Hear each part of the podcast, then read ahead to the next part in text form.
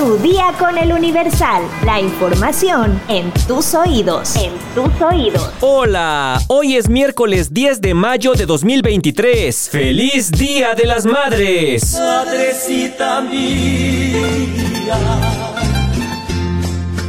Disfruten mucho este día y que nunca les falte salud. Gracias por todo lo que hacen por nosotros. Que te celebren, que te apapachen, come rico y entérate. Nación.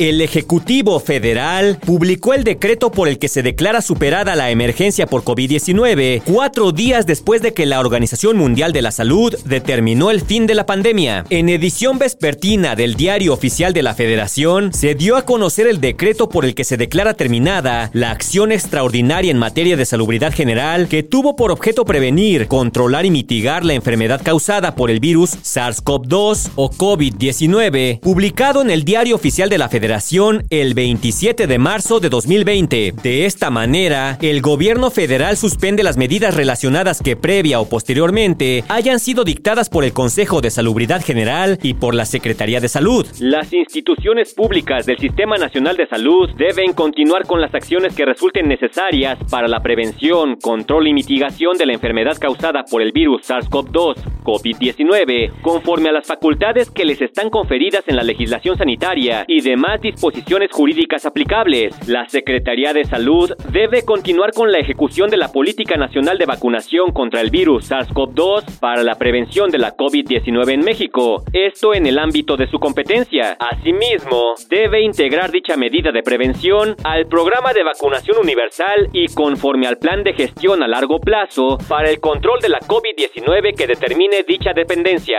Así lo menciona el documento. Metrópoli.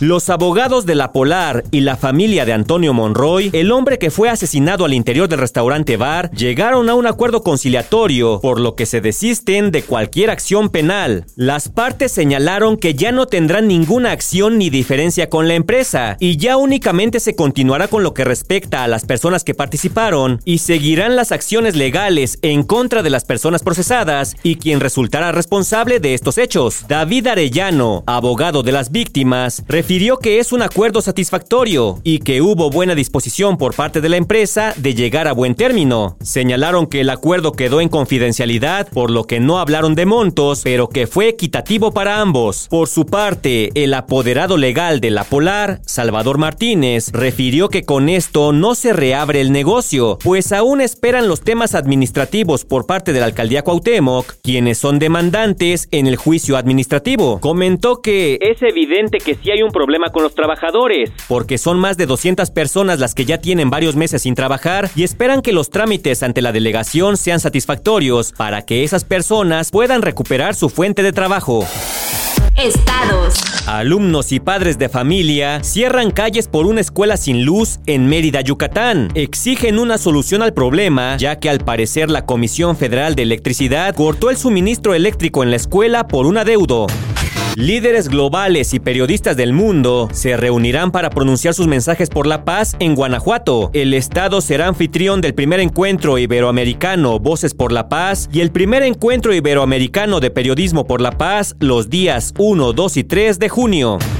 Madres de desaparecidos en Nuevo León aseguran que este es un año más sin nada que celebrar. Integrantes del colectivo Amores exigieron acciones para localizar a sus seres queridos, agilizar las declaratorias de ausencia y hacer efectiva la reparación de daño para las víctimas de la violencia. Tras cinco décadas, termina el conflicto agrario en la Sierra Gorda de Hidalgo. El gobernador Julio Menchaca Salazar entregó la documentación de resolución a los representantes del ejido Agua Fría Chica, beneficiando a 120 familias. Mundo. Este martes 9 de mayo, el expresidente de Estados Unidos, Donald Trump, fue declarado culpable de abuso sexual y difamación, pero no de violación, en el caso de las denuncias de la escritora Jean Carroll. El jurado llegó a un veredicto en tiempo récord, retirado para deliberar poco antes del mediodía y descontada la hora de almuerzo, necesitó menos de tres horas para alcanzar un acuerdo unánime. Trump no ha comparecido en todo este tiempo, mientras que la escritora lo ha hecho en todas las sesiones durante las dos semanas que ha durado el juicio. Carroll acusó a Trump de haberla violado en el probador de unos grandes almacenes de Nueva York a mediados de los 90 y también de difamarla cuando ella se decidió hacer pública su denuncia en un libro que publicó en 2019. El jurado determinó que Trump deberá pagar 5 millones de dólares en daños y perjuicios por sus demandas de agresión y difamación a Carroll. Obviamente la reacción de Donald Trump no se hizo esperar. El exmandatario publicó en su red social, No tengo idea de quién es esta mujer. Este veredicto es una desgracia, una continuación de la mayor cacería de brujas de todos los tiempos. Espectáculos. El cantante colombiano Juanes decidió sorprender a sus fans dando un mini concierto completamente gratis en las calles de la zona rosa. Con tan solo una guitarra y un micrófono, el cantante sorprendió y puso a cantar a decenas de personas que se encontraban en la zona canciones como Adiós le pido y La camisa negra que son algunos de sus éxitos. A pesar de ser una zona bastante concurrida en la Ciudad de México, el artista logró camuflarse entre la multitud con ayuda de una gorra negra y lentes oscuros y fue hasta que empezó a tocar que acaparó la atención de los capitalinos. A través de redes sociales empezaron a circular fotografías y videos del show que inmediatamente generó cientos de reacciones donde los internautas le agradecieron su sencillez y cariño hacia sus fans. Juanes anunció que esta no será la última vez que pisará tierras mexicanas, pues ofrecerá un concierto en el Auditorio Nacional el próximo 19 de octubre después de cuatro años de ausencia. Pero Juanes, ¿qué? Lo de ahorita es peso pluma. No, no, perdón, perdón. Se me chispoteó.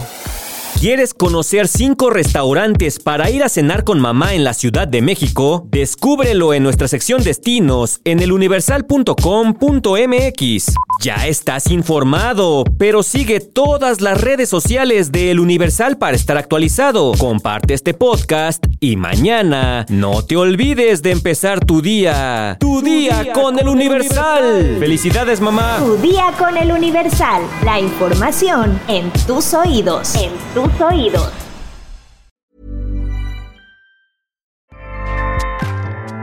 ACAST powers the world's best podcasts. Here's a show that we recommend. This is Roundabout Season 2, and we're back to share more stories from the road and the memories made along the way. We're talking rest stops, if we're stopping to get gas. You will be timed.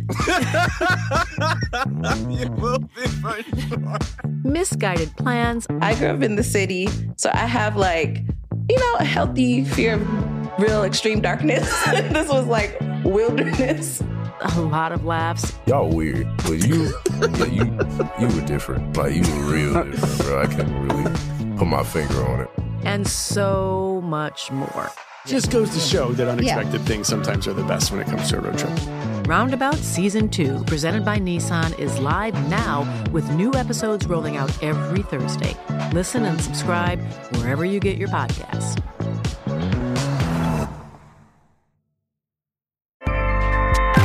ACAST helps creators launch, grow, and monetize their podcasts everywhere. ACAST.com.